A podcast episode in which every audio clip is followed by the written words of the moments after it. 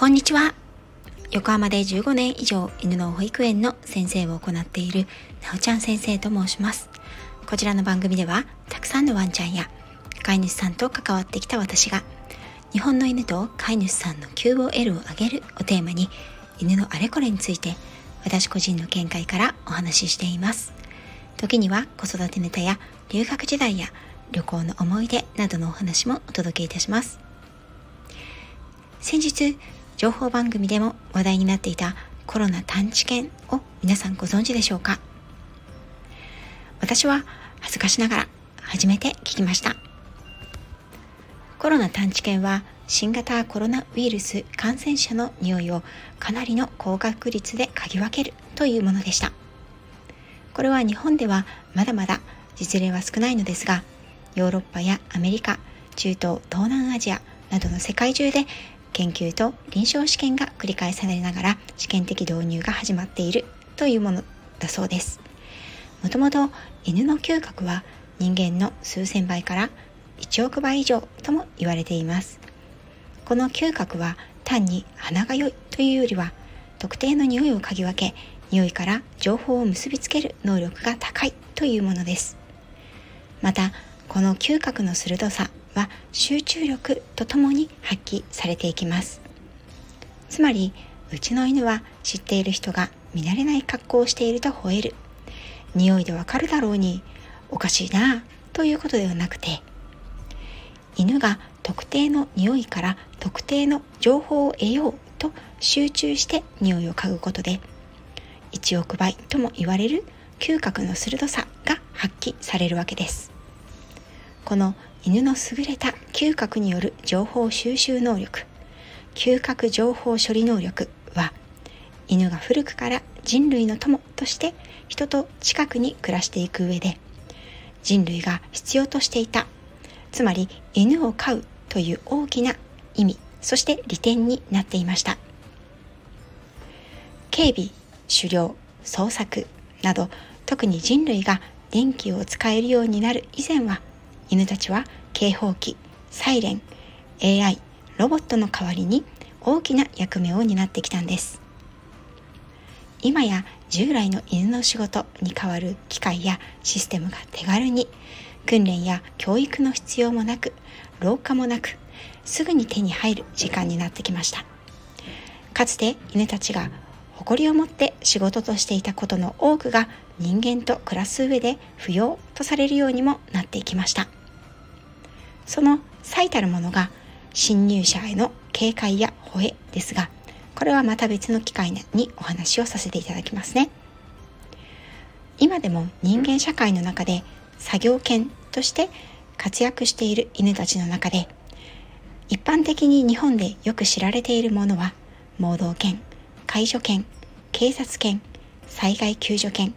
麻薬探知犬などではないでしょうか。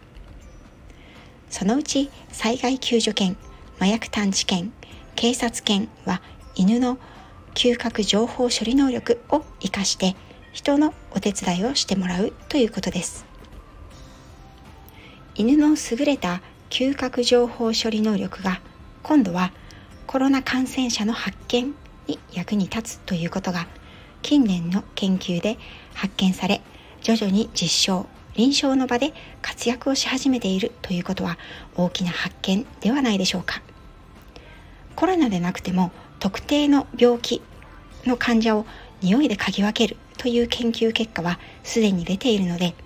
コロナに対してもその能力が発揮されるということはさもありなんということなんですけれど。人間には全くできないすごい能力だなと改めて感じています。実際にはどのように感染者を識別するのかというと臨床段階では感染者と非感染者の汗。これは私の見た番組の中では脇に布を挟んで汗を染み込ませていました。その汗を染み込ませた布を等間隔に部屋の壁に設置して感染者の布の前に来たら犬が座るということを実験として映像として流されていました。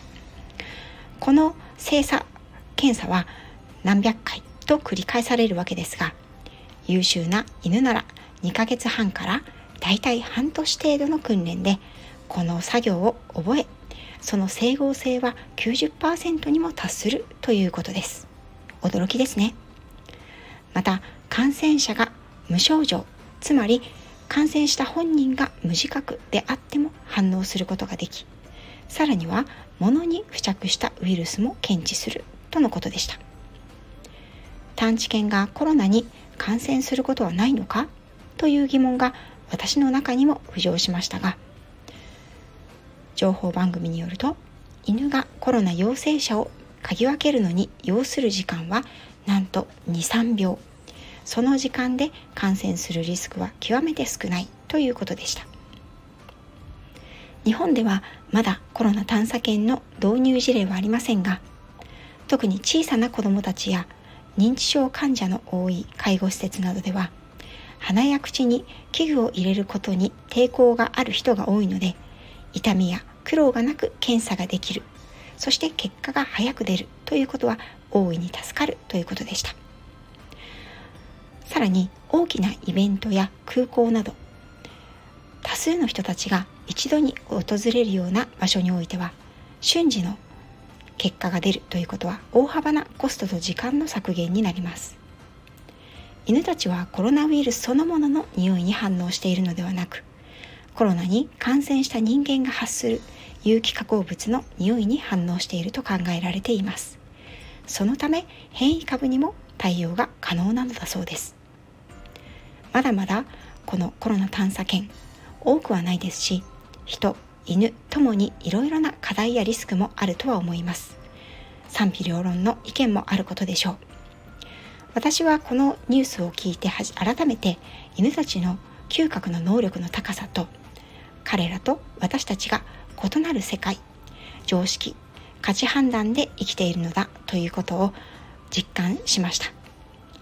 犬は人間の近くで生きてきた歴史が最も長い動物です。そして今は一つ屋根の下で暮らす家族という役割でも多くあります。そのためどうしても人と同じ価値観世界観常識の範疇で捉えてしまいがちですが彼らの情報収集処理伝達能力の最たるものはやはり我々が感知できない嗅覚にあります。コロナウイルスに罹患した人の有機化合物に反応することを座る。ということで人に受け取られやすいように示すことができる。犬たちにとっては日常生活において人のさまざまな有機化合物の匂いの変化に反応しているんだと思われます。落ち込んだり弱っている時に犬が寄り添ってくれる時間が読めるかのように飼い主さんの帰宅がわかる。犬嫌いな人に対して吠えたり避けたりする。など人間にとってはどうしてこういうことがわかるんだろうということは全て人とは違う情報処理能力の賜物だと言えるでしょう。人間は情報処理の約80%を視覚から得ると言われているほど視覚に頼って生きている生き物です。犬は嗅覚の世界に生きる生き物です。その情報がどのようなプロセスを経て得られているのかそれを伝達しているのかそれを処理しているのか。私たち人間にはその仕組みは人間である以上絶対に分かることはないのだと思います。嗅覚と視覚違う世界に生きている人間と犬が互いに協力し補い合うことでお互いの生活を高め人と犬との歴史は今まで成り立ってきました。警備という分野では犬たちはお役御免になりつつある昨今ですが探知の分野では到底人間では太刀打ちできない嗅覚という得意分野を生かして活躍できる犬たちはやはり我々人類のパートナーと言えるのではないでしょうか。その最良のパートナーたちにとって最良の生涯を与えてあげたいですよね。それが人々の生活のために彼らの能力を十分に発揮してくれる犬たちに対して私たちができる恩返しだと私は思います。いかがでしたか？今回はコロナ探知犬についてお話をさせていただきました。最後まで聞いていただきありがとうございました。